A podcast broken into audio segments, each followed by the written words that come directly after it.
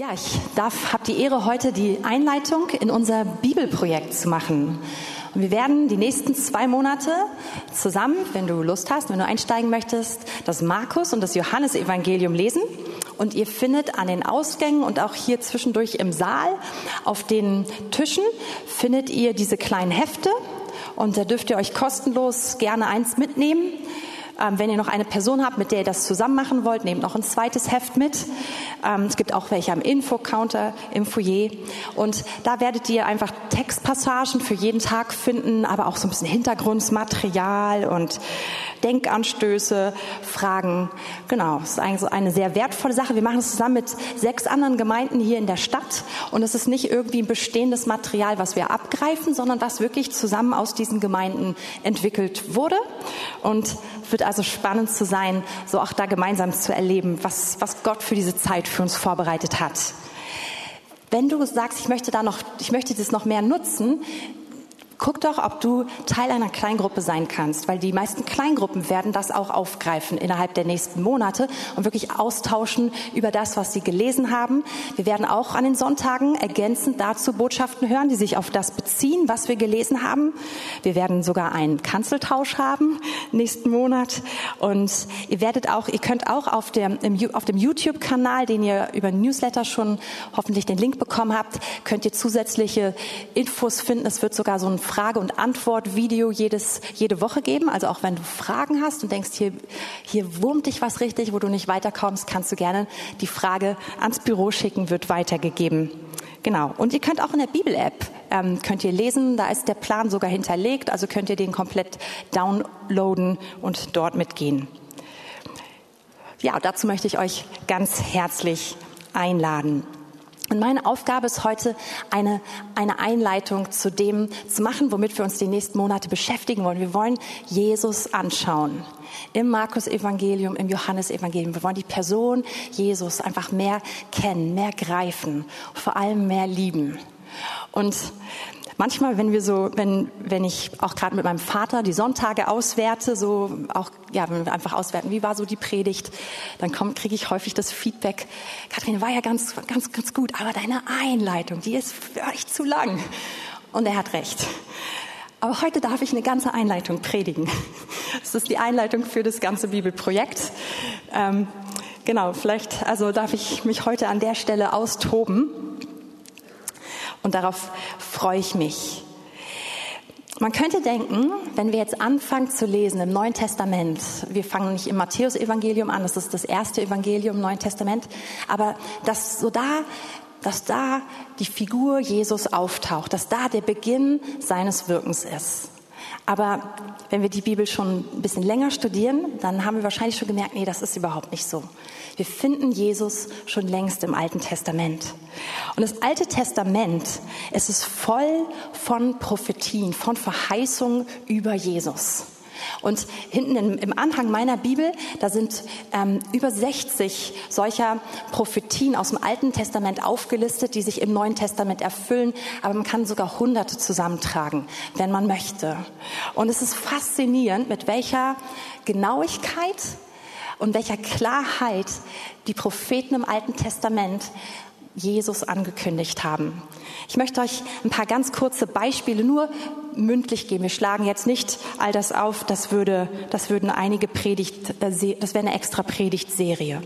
Aber es fängt an direkt beim Sündenfall, als Gott mit Adam und Eva redet, da sagt er zu Eva, aus deinen Nachkommen wird einer aufstehen und der wird die Schlange, die euch gerade verführt hat, er wird ihr den Kopf zertreten.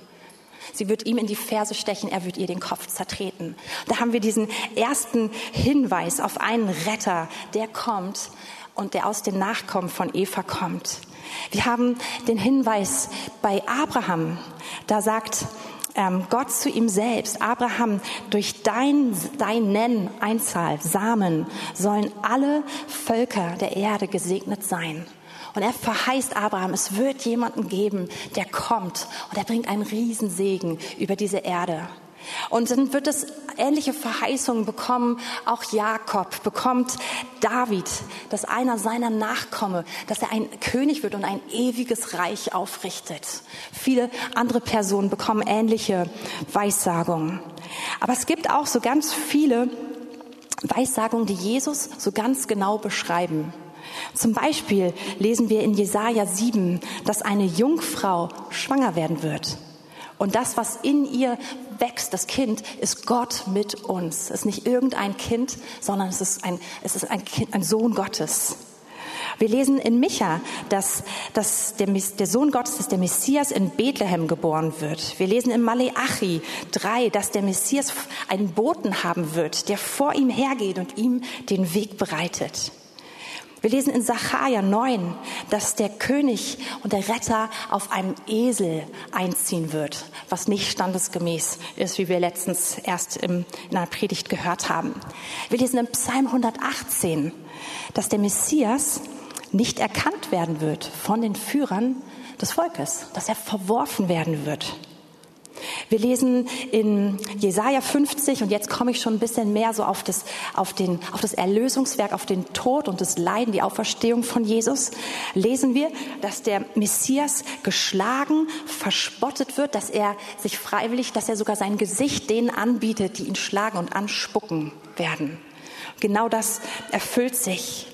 Wir lesen in Psalm 69, Vers 22, dass Jesus Essig und Galle gegeben wird was wir genau am Kreuz lesen. Wir lesen in Psalm 22, ein faszinierender Psalm, wo David prophetisch vorhersieht, und das ist tausend Jahre bevor Jesus kommt, beschreibt er in einer Genauigkeit die Kreuzigung und wie das vollstatten geht, dass, dass Jesus sagt, dass, alle, dass er ausgegossen, wie ausgeschüttet ist, dass alle Knochen wehtun, dass... Ähm, er, seine Hände und seine Füße durchgraben sind, dass die Kraft vertrocknet ist, dass seine Zunge am Gaumen klebt und dass sie seine Kleider unter sich aufteilen und das Los über sein Gewand werfen. Und dass alle, die ihn anschauen, dass sie spotten werden. ist krass, oder? Und wir lesen in zum Beispiel Psalm 34, dass ihm keine Knochen gebrochen werden, was wir auch von der Kreuzigung kennen. Wir lesen in Jesaja 53 oder vielleicht nochmal zurück zu Psalm 22. Da ist auch dieser bekannte Satz drin: Mein Gott, mein Gott, warum hast du mich verlassen? Was Jesus ausrief kurz bevor er für uns gestorben ist. Und dann lesen wir in Jesaja 53 auch nochmal so eine genaue Beschreibung von, von, davon, wie Jesus sich schlagen lässt, wie er leidet, wie er wie ein Opferlamm zum, zur Schlachtbank geht, ohne den Mund aufzutun wie alle das Angesicht vor ihm ver verhüllen, weil er nicht, weil es unerträglich ist, ihn anzuschauen. Und wir lesen, dass sein Grab, dass er bei einem Reichen begraben wird. Es ist, es ist krass. Und das sind jetzt eigentlich nur so ein paar Hinweise, die ich gegeben habe. Und ich möchte uns einfach diesen Blick dafür öffnen, dass das, was wir anschauen, auch jetzt in den nächsten Wochen, dass es die Erfüllung der Sehnsucht der gesamten Welt ist und der Weltgeschichte. Das ist das, worauf alle gewartet haben. Das ist das, wohin alles zeigt. Und in Jesus erfüllt sich alles. Und so viele Beschreibungen, wie es gibt von Jesus und so genau sie zum Teil sind, dennoch ist es so, dass die meisten Leute seiner Zeit ihn nicht erkannt haben, weil sie was anderes erwartet haben.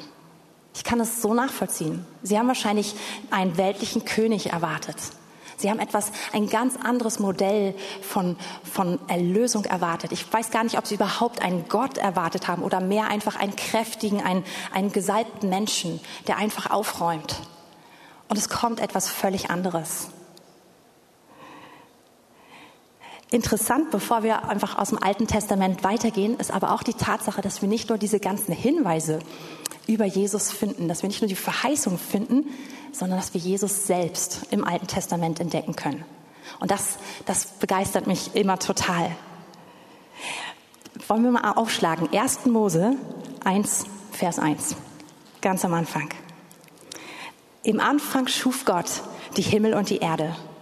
Die Erde aber war wüst und leer und es lag Finsternis auf der Tiefe und der Geist Gottes schwebte über den Wassern. Und Gott sprach, es werde Licht und es wurde Licht.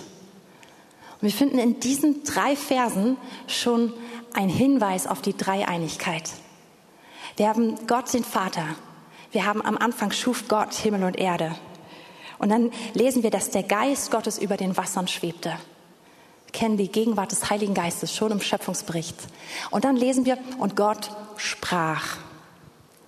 Und wenn wir jetzt mal ähm, zum ersten, äh, nicht, nicht erstens, sondern zum Johannes 1 gehen, dann erklärt uns Johannes genau diese Stelle.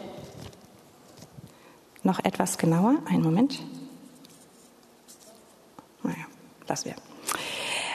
Hier heißt es, im Anfang war das Wort und das Wort war bei Gott und das Wort war Gott. Dieser war im Anfang, dieses war im Anfang bei Gott. Alles ist durch dasselbe entstanden und ohne dasselbe ist auch nicht eines entstanden, was entstanden ist. In ihm war das Leben und das Leben war das Licht der Menschen. Also wir lesen hier gleich ganz am Anfang, dass am Anfang das Wort war und jetzt ist hier mein Ah, Text weg, sehr gut. Am Anfang das Wort war und dass Jesus das Wort ist. Und schon am Anfang beim Schöpfungsbericht haben wir den Vater, der spricht und es geschieht. Und alles ist durch ihn geschaffen. Jesus ist das Wort. Und das erklärt, warum alles durch ihn geschaffen ist. Jesus ist dabei, schon gleich am Anfang im Schöpfungsbericht. Und wenn wir einfach mal zu Vers 6, ähm, 26 gehen in erst, im 1. Mose 1 natürlich. Dann sehen wir es noch ein bisschen deutlicher. Und Gott sprach, lasst uns Menschen machen, nach unserem Bild, uns ähnlich. Wir haben nicht einen Gott, der hier was alleine macht, sondern wir, wir, wir haben hier eine Mehrzahl, der trotzdem, die trotzdem Einzahl ist, die beides ist, was herausfordernd ist für unseren Verstand. Jesus ist da, ganz am Anfang, auf der allerersten Seite im Alten Testament können wir ihm begegnen. Und wir können durch das Alte Testament durchgehen. Und wenn wir Augen haben, die sehen, weil er ist nie offensichtlich da, er ist nie explizit da. Aber wenn der Heilige Geist uns die Augen öffnet, dann finden wir ihn überall. Wir finden ihn auf, den, auf, den, auf so vielen Seiten. Zum Beispiel der Besuch Gottes bei Abraham, bei der, in Mamre, wo Gott ihn besucht und ihm ankündigt, was er vorhat. Und er hebt seine Augen und er schaut drei Männer an. Und er spricht sie an als Gott. Interessant, ist nicht ausdrücklich, aber wir sehen Hinweise die ganze Zeit. Vielleicht äh, habt ihr auch im Kopf diese Begegnung, die Josu hat mit einem Engel. Und er sieht jemanden, der ist kurz davor, die Stadt Jericho einzunehmen. Und es ist eine druckvolle Situation, es ist eine herausfordernde Situation. Und er sieht eine Person, die da steht mit seinem glänzenden Schwert und er geht hin und er fragt diese Person, die als Engel beschrieben wird in der Bibel, bist du für uns oder gegen uns? Und diese Person sagt nein, sondern ich bin der Fürst über das Herr des Herrn. Und jetzt könnte man sagen, ja, Engel, weiß ich nicht so genau. Im, Im, Hebräischen, auch im Griechischen wird das Wort Engel anders benutzt. Wir benutzen zwei Wörter für den Begriff, für den sie einen Begriff haben. Das heißt so viel wie Engel, aber auch wie Bote, Gesandter. Wir würden Jesus niemals als Engel beschreiben, aber als Bote, als Gesandten definitiv. Und es geht so weiter, dass, dass Josua diesen Engel anbetet. Und hier würde spätestens jeder Engel sagen, stopp, das ist falsch. Ich bin nicht Gott. Aber dieser Engel lässt es zu und er sagt, zieh deine Schuhe aus, dieser Ort ist heilig. Ich glaube, hier kann man mehr finden. Oder wenn wir weitergehen, oh, es gibt so viele Möglichkeiten. Ich nehme noch eine letzte. Ich glaube, dann habt ihr meinen Gedanken, dann habe ich ihn ausdrücklich äh, genügend unterstrichen. Kennt die Geschichte von den Freunden von, von Daniel, die sich weigern, das Standbild anzubeten und die dafür in den Ofen, in diesen glühend heißen Feuerofen geworfen werden. Und der König Nebukadnezar guckt hinterher, er sieht auf einmal und er, er, ist, er ist schockiert und erschüttert. Er hat drei Männer ins Feuer geworfen und er sieht vier im Feuer. Und der vierte sieht aus wie ein Sohn, ein Gottes Sohn. Noch herrlicher als alle. Und sie bewegen sich im Feuer und sie gehen. Und so ist das Alte Testament voll von diesen Momenten, wo wenn wir, wenn wir, wenn wir aufpassen, wo wir, wo wir mehr sehen können, wo wir Hinweise sehen können und wo wir die Person Jesus schon irgendwie erkennen können, auch wenn es noch nicht so explizit ist. Und nach dieser Zeit, nach dem Alten Testament, Malachi ist das letzte Buch im Alten Testament und es wird geschrieben 400 Jahre bevor Jesus kommt. Und dann haben wir so eine Art 400 Jahre Stille. Aber in dieser Stille passiert kräftig was. Es spitzt sich so alles zu. Und jetzt komme ich zum zweiten Teil meiner Einleitung. Der erste Teil war Jesus im Alten Testament. Und der zweite Teil ist Jesus und die Zeitenwende. Und ich, ähm, ich habe das einfach total genossen, einfach mehr darüber zu lesen, über diese Zeit vor Jesus und direkt zu die Zeit, in der, die er hineingeboren ist, weil das so eine spannende Zeit, eine interessante Zeit. Und dieser Zeit ist nach außen betrachtet Ruhe, aber die Situation spitzt sich zu. Die, der Druck ist, spitzt sich zu, politisch ähm, spitzt es sich alles zu. Das Volk ist enorm herausgefordert, enorm auch unterdrückt. Und in dieser Zeit wächst und wächst die Erwartung nach diesem Messias. So wie auch schon in der Zeit des ersten babylonischen Exils, da steht auf einmal diese Erwartung auf, Moment mal, da war doch mal was angekündigt, da gab es doch mal diesen Retter. Und auch in dieser Zeit, bevor Jesus kommt und wo es scheinbar so ruhig ist, es wächst diese Erwartung. Da war doch etwas, wir brauchen das. Und was ganz interessant ist, ähm, ist, dass in dieser Zeit auch das Volk der Juden das einzige Volk auf der Erde ist, was einen einen Gott glauben hat. Alle anderen Völker glauben an so viele Götter wie möglich. Und nur an einen Gott zu glauben, ist einfach eine dumme Idee in den Augen der anderen Völker. Denn man, ja, also es ist einfach, man könnte doch mehr gebrauchen als einen, so, so denken die anderen, ja. Und die Juden halten fest daran, es gibt einen Gott. Und das Ganze ist auch in, aus der Perspektive interessant, da die meisten, da die anderen Götter einen Gott nur so mächtig erachten, wie erfolgreich sein Volk ist. Und auch da schneidet Gott erstmal auf den ersten Blick nicht so gut ab. Er hat sich dieses kleine Volk auserwählt, was, was so viel durchmacht, was so unterdrückt ist und was nicht dieser Stern der Menschheitsgeschichte ist und alles beherrscht in diesem riesigen Reich. Aber Gott hat Interesse daran, die Dinge anders zu tun als erwartet. Und jetzt ist es so, Jesus wird geboren zu dem Zeitpunkt, wo das römische Reich auf dem Hochpunkt seiner Macht ist.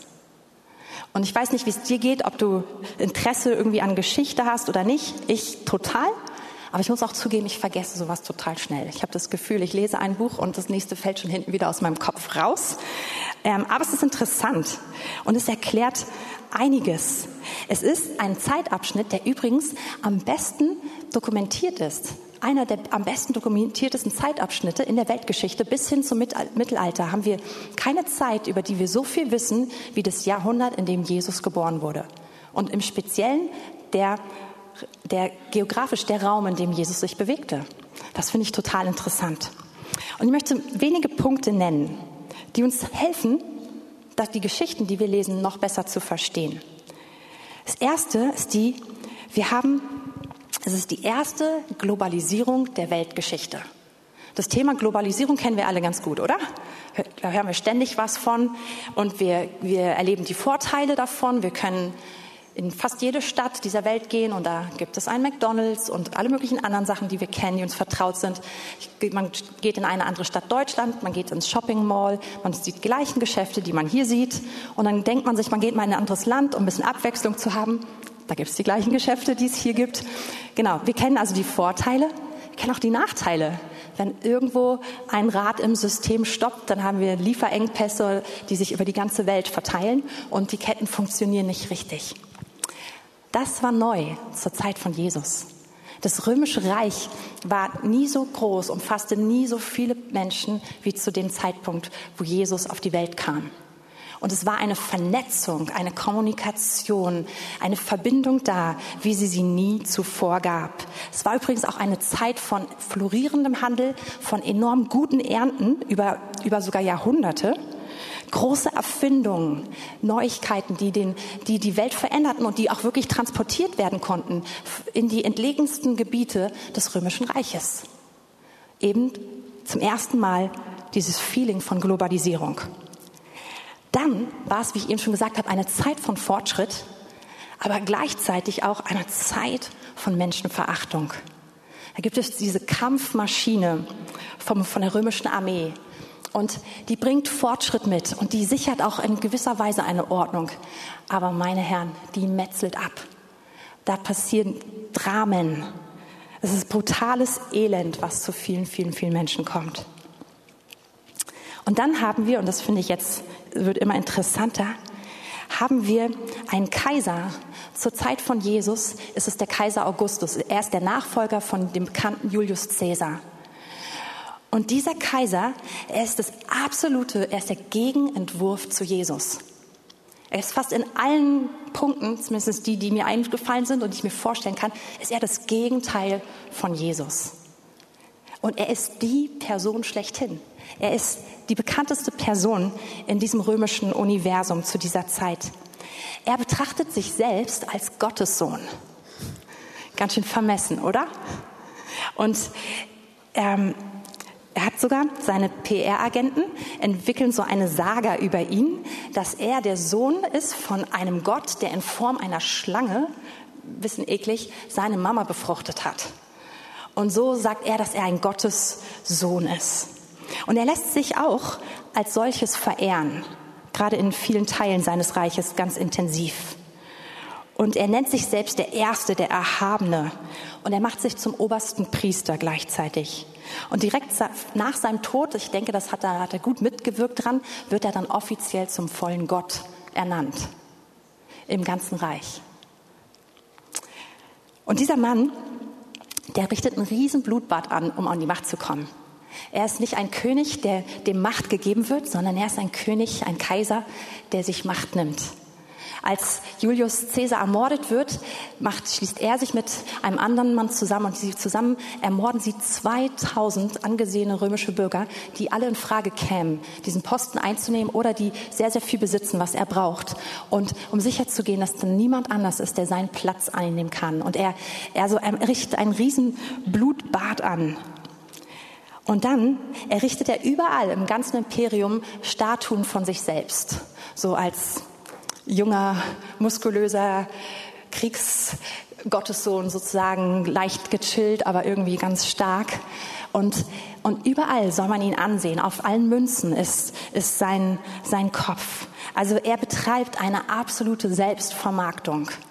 Das ist, glaube ich, so der Vorgänger von dem, was wir auch heute teilweise mit Social Media erleben.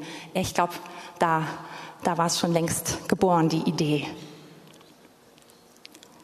Und, die, und er entwickelt, auch nicht nur er, einfach die Kultur, die römische Kultur seiner Zeit. Ähm, sie ent entwickeln ein Inter Entertainment-Programm, was neue Dimensionen hat. Bis dahin war, gab es Entertainment, es gab Kultur, es gab Theater, aber das war viel zur Belehrung. Hier verschiebt sich der Fokus, es geht um Spaß. Das Volk soll beschäftigt und bespaßt werden. Er will das Volk unter Kontrolle bringen durch Brot, durch gute Versorgung. Ich meine, der Handel floriert und durch Spiele, durch Entertainment. Und wir kennen es alle aus den Filmen. Es ist die Zeit der Wagenrennen. Es ist die Zeit übrigens auch der Pantomime. Es ist die Zeit der Gladiatorenkämpfe und immer blutrünstiger Shows. Im, im römischen Reich sind vermutlich um die drei Millionen Menschen im Rahmen dieser Shows gestorben. Krass, oder? Das ist eine blutrünstige Entertainment-Industrie im wahrsten Sinne des Wortes. Und das Letzte, er hat eine ausufernde Genusssucht. Also bei seinen Gelagen, da werden Dinge, da wird, da wird Essen ähm, serviert, von dem ich nicht wusste, dass es das gibt. Sie essen die Organe und Körperteile von Tieren, von denen ich nicht wusste, dass man sie essen kann und die auch gar nicht in diesem ähm, Umkreis leben. Die werden da für viel, viel Geld hergebracht. Aber nicht nur das. Es sind lassive Shows, Sexorgien. Ähm, viele, viele werden einfach brutal missbraucht, besonders viele Sklaven. Nach außen wirkt Augustus wie so ein Moralapostel, wie so ein toller Mann, der für gute Prinzipien steht, für die Familie. Aber man weiß in Wirklichkeit, er nimmt sich alles, was er haben will. Sei es Männer, sei es Frauen, er nimmt es sich einfach alles. Und ich finde das einfach mal interessant, sich das vorzustellen, weil das ist die Situation, in die Jesus reingeboren wird. Und übrigens, der König Herodes, der von Augustus eingesetzt ist über Galiläa und Judäa, das ist die Region, in der Jesus geboren wird, der ist im Endeffekt das, sozusagen die, das kleine Abbild von Augustus. Der strebt ihm in allem nach. Er hat diese Prachtbauten. Er, er stellt sich, er ist genauso selbstverliebt. Er ist noch etwas mehr paranoid. Er ist unglaublich brutal. Er veranstaltet auch diese Spektakel, baut Monumente. Hat übrigens auch selber bis zu zehn Ehefrauen und schlachtet jeden, selbst Frauen und seine eigenen Kinder ab, wenn er irgendwo ein bisschen Ärger hat. Also das ist das Gleiche in klein, was, was wir im gesamten römischen Reich in groß haben. Und jetzt fragt ihr euch vielleicht, warum ich das so ausführlich erzähle. Weil man hätte damals gedacht, dass die Zeitenwende, das ist das Römische Reich. Aber ist euch eigentlich bewusst, dass unsere Zeitrechnung nach Jesus geht? Jesus ist so eigentlich gefühlt diese kleine Randerscheinung in diesem Riesenreich. Und dieses Riesenreich bringt diese riesige Veränderung und setzt alle Maßstäbe. Und das ist Jesus. Und wir alle heute orientieren uns in unserer Zeitrechnung an Jesus. Und Jesus kommt und er ist das komplette Gegenteil. Und ich verstehe immer mehr, warum Menschen ihn nicht erkannt haben, weil man hatte ja ein ganz anderes Vorbild. Wenn man sich orientiert hat an den Vorbildern der Zeit, zum Beispiel an Augustus oder an Herodes, dann hat man was völlig, völlig, völlig anderes erwartet. Und nun kommt Jesus und er widerlegt alles. Er ist der Gegenentwurf. Ich, ähm, ich habe viel von dem, was ich euch heute erzählt habe, nicht alles aus einem Buch entnommen. Das ist von Markus Spieker. Das heißt Jesus, eine Weltgeschichte. Kann ich sehr empfehlen. Hat leider tausend Seiten, aber es sind tolle tausend Seiten. Ähm, und da gibt es einen Satz. Auf, einer, auf der einen Seite stehen die Männer, die wie Gott sein wollen. Also Augustus und Herodes. Und auf der anderen Seite steht der einzige Gott, der Mensch wird und der unbedingt Mensch werden möchte und der so anders ist, als wir es uns vorstellen. Und es ist spannend, das zu sehen, wie das aufeinander trifft. Und ich glaube, dass das so zusammenkommt, das ist absolut kein Zufall, um zu zeigen, dass dieses römische Reich in seiner vermeintlichen Unbesiegbarkeit, in dieser Stärke, teilweise auch in, in, in, in sozusagen in der Brillanz, dass, es, dass Gott stärker ist als all das. Er ist, er ist so viel größer. Und er sucht nicht eine Zeit aus, wo es leicht ist, reinzukommen, sondern er sucht diese mächtige Zeit aus, um zu zeigen, ich bin mächtiger. Aber ich bin so anders. Ich bin der Gegenentwurf. Meine Macht beruht nicht darin, dass ich abmorde, abschlachte, dass ich, dass ich alles andere wegdrücke, dass ich mich vermarkte, dass ich die Leute betäube, dass ich sie entertaine, sondern Jesus macht es auf der gesamten Linie anders. Und so wie die meisten Juden wahrscheinlich einen super Menschen erwartet haben und vielleicht sogar einen oder ganz sicher einen, der schön ist, wie David oder wie Salomo. Wir haben, haben Hinweise aus dem Wort Gottes. Ähm, oder Absalom auch zum Beispiel. Oder der stark ist, so wie David, so wie Simson. Der schlau ist, wie andere, die wir, die wir lesen im Wort Gottes. Wir wissen nichts über seine Gestalt. Wir wissen nichts über sein Aussehen. Wir wissen nicht mal was darüber, ob er schlau war oder nicht. Und ich glaube, das alles mit Absicht so. Und ich glaube, es suggeriert, dass Jesus von außen betrachtet einfach so ein jüdischer Normalo war. Dass er von außen betrachtet nicht aufgefallen wäre, wenn er nicht anders gewesen wäre. Dass er sich nicht groß unterscheidet von dir und mir, wenn wir einfach in einer Menge von Menschen sitzen. Und doch war er eben Gott. Er ist nicht mit diesem Chip in seinem Hirn gekommen, wo schon alles Wissen der Welt drin ist und er konnte ihn einfach abspielen. Er ist geworden wie wir. Obwohl er Gott war, hat er seine Allmacht, seine Allwissen, all das losgelassen. Und auch in dieser Zeit wieder, viele haben es verpasst. Und jetzt komme ich zu uns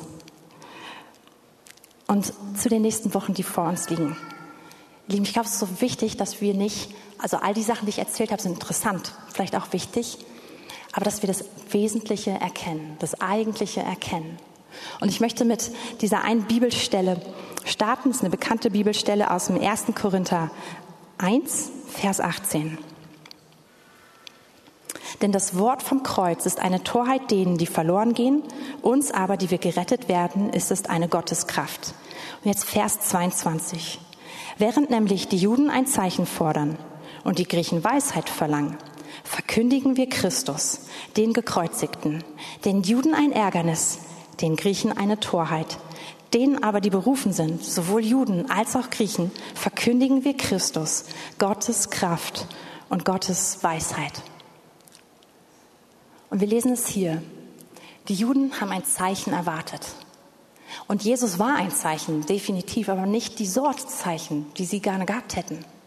Sie wollten dieses Zeichen, was ihnen Entlastung bringt, was ihnen, was ihnen etwas nutzt.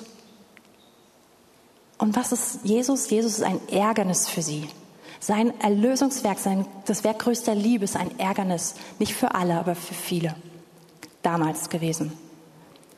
Und die Griechen und auch die, die Römer waren sehr beeinflusst von diesem griechischen Denken. Sie haben nach Weisheit gesucht. Und sie schauen Jesus an und denken, was für eine Dummheit. Was ist das? Und ich möchte uns einladen, zu schauen, dass wir nicht nach diesen Dingen suchen, dass wir nicht nach dem in erster Linie suchen, was nutzt mir oder was beeindruckt mich, was gibt mir Erkenntnis, was gibt mir Wissen, sondern dass wir etwas anderes suchen. Und wir haben eben schon Johannes 1 gelesen und jetzt möchte ich mit euch 1. Johannes 1 lesen. Was von Anfang an war, was wir gehört haben, was wir mit unseren Augen gesehen haben, was wir angeschaut und was unsere Hände betastet haben, vom Wort des Lebens. Und das Leben ist erschienen und wir haben gesehen und bezeugen und verkündigen euch das ewige Leben, das bei dem Vater war und uns erschienen ist. Was wir gesehen und gehört haben, das verkündigen wir euch, damit ihr Gemeinschaft mit uns habt und unsere Gemeinschaft ist mit dem Vater und mit seinem Sohn. Und dies schreiben wir euch, damit eure Freude vollkommen sei. Wir sind eingeladen in die Gemeinschaft mit seinem Sohn. Und da holt uns Johannes rein und er sagt, wir haben ihn gesehen, wir haben ihn angefasst, wir haben ihn erlebt, wir wissen, dass es wahr ist. Und ich lade, und Johannes sagt, ich lade dich ein, mit mir Gemeinschaft zu haben über diesen Text. Ich lade dich ein. Und die Gemeinschaft, die es eigentlich ist, ist die Gemeinschaft mit Jesus und mit dem Vater. Und das ist die Einladung, die, von der ihr wusstet, dass ich dahin will. Das ist total klar. Aber das ist das, woran man trotzdem so leicht vorbeigeht. Sonst hätte ich nicht diesen riesen Vorspann gemacht. Weil man kann daran so leicht vorbeigehen. Man kann sich aufhängen an dem Zeichen, was uns etwas nützt. Man kann sich aufhängen an der Erkenntnis und kann an der Gemeinschaft vorbeigehen. Und das wollen wir, das wollen wir nicht tun, sondern wir wollen das Wesentliche ergreifen. Und der Kern dieser Gemeinschaft und das Gebot Jesu ist Liebe. Ist uns von ihm lieben zu lassen und ihn zu lieben und auch andere zu lieben. In dieser Liebesbeziehung zu sein. Und das ist die Essenz, die wir ergreifen wollen in den nächsten Wochen. Ich möchte dazu jetzt nochmal Johannes Kapitel 14 lesen.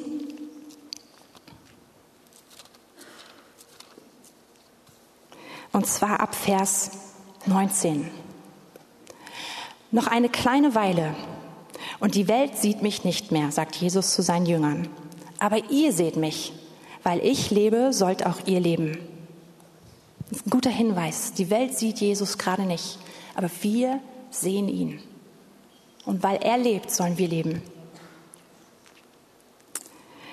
Ähm, an jenem Tag werdet ihr erkennen, dass ich in meinem Vater bin und ihr in mir und ich in euch. Diese Verbundenheit, von der wir auch in der letzten Zeit immer wieder geredet haben. Wir sind verbunden mit ihm. Wer meine Gebote festhält und sie befolgt, und lasst uns daran erinnern, das Gebot von Jesus ist Liebe. Wer meine Gebote festhält, der ist es, der mich liebt.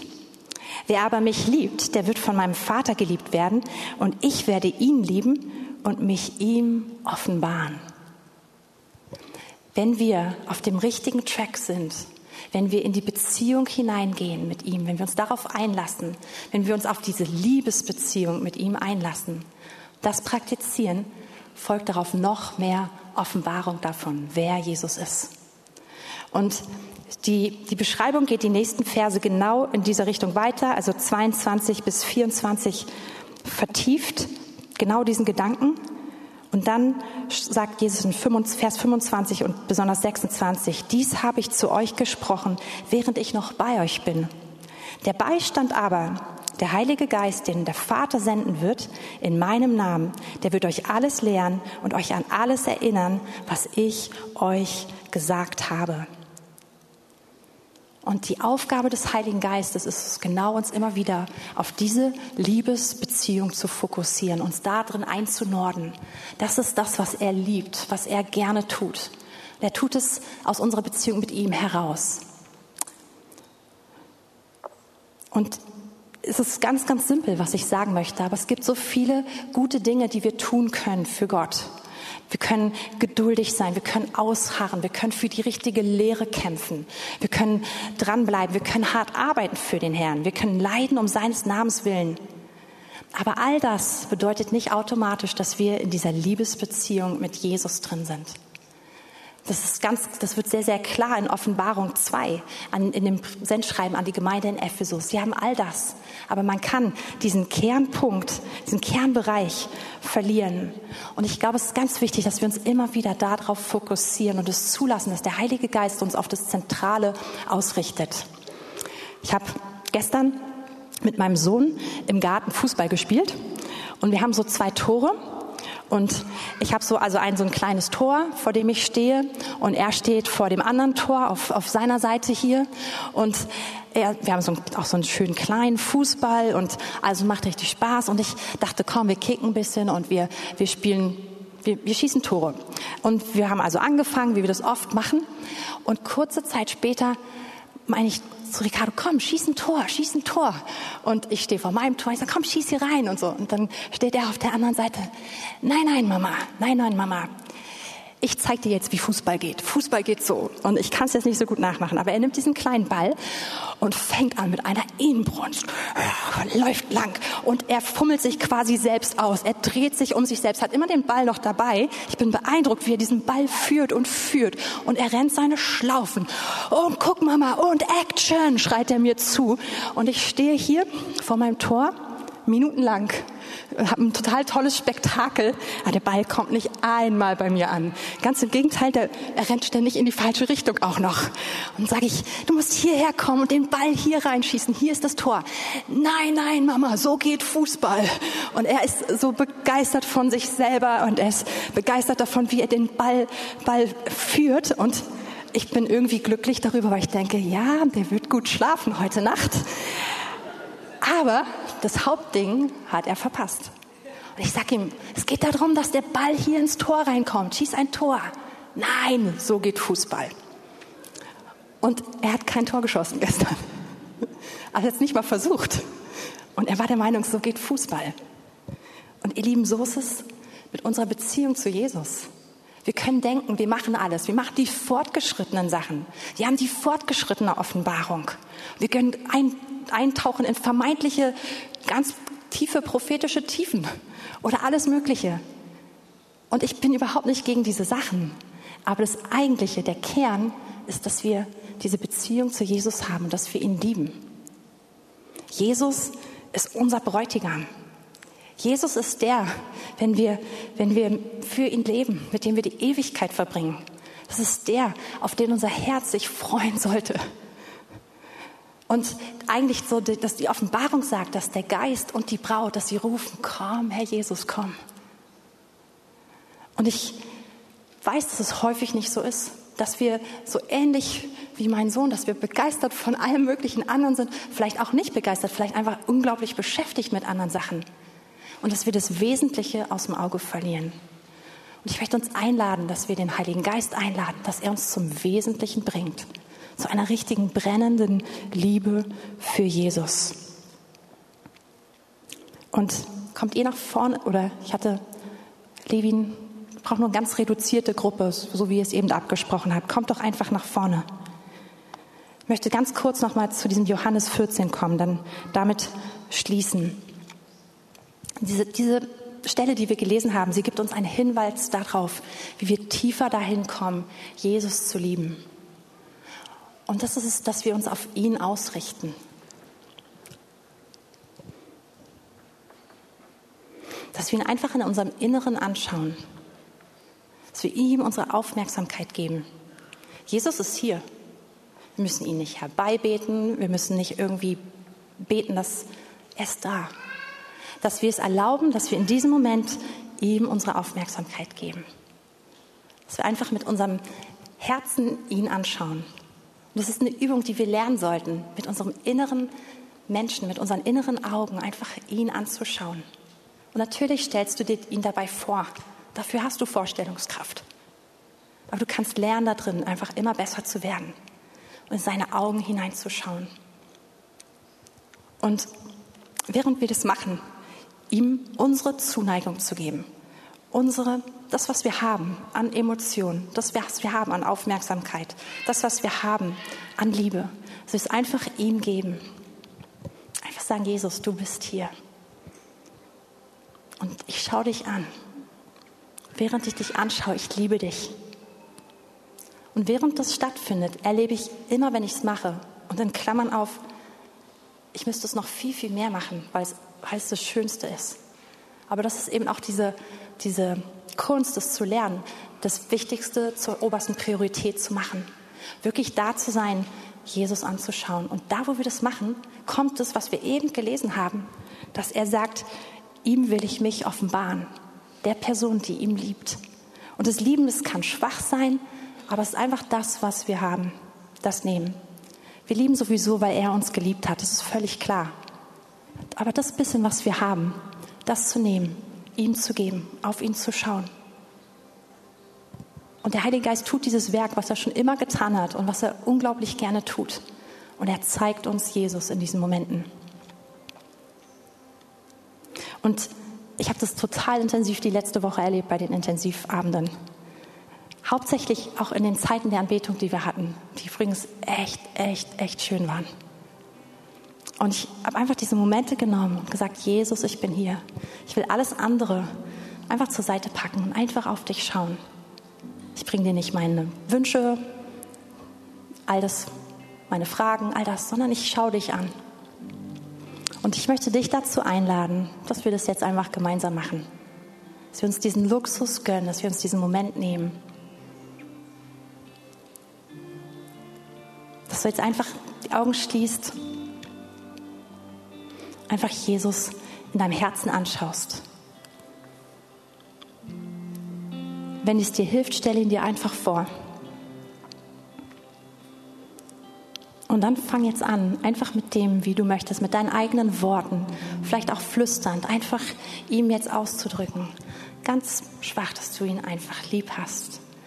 Vielleicht, dass du ihn begehrenswert findest, dass du dass du fasziniert bist von ihm, von seinem Blick. Fang einfach an, das auszusprechen, ganz, ganz simpel. Einfach lobend, ihm dein Lob zu geben. Und es sind diese Momente, wo du merkst, er ist da. Du hast, du hast seine volle Aufmerksamkeit. So wie dieser Moment, den ich beschrieben habe, wo Josua diesem Boten begegnet. Und das totale Aufmerksamkeit. Es ist, als wenn sie raustreten und es ist über ihn eine Glocke und es ist dieser Moment der Begegnung. Und er ist jedes Mal da, da wo wir ihn anschauen. Und du musst nicht aus einer super Woche kommen, du musst nicht alles bis hierhin super gemacht haben. Der Apostel Paulus sagt, um dich, mein Jesus, mehr zu erkennen, erachte ich alles andere für Schaden. Alle meine guten Leistungen, alles das, worauf ich stolz sein könnte. Wenn du sie nicht hast, ist okay, musst du sie nicht zur Seite packen. Komm einfach so, wie du bist. Komm vor ihm.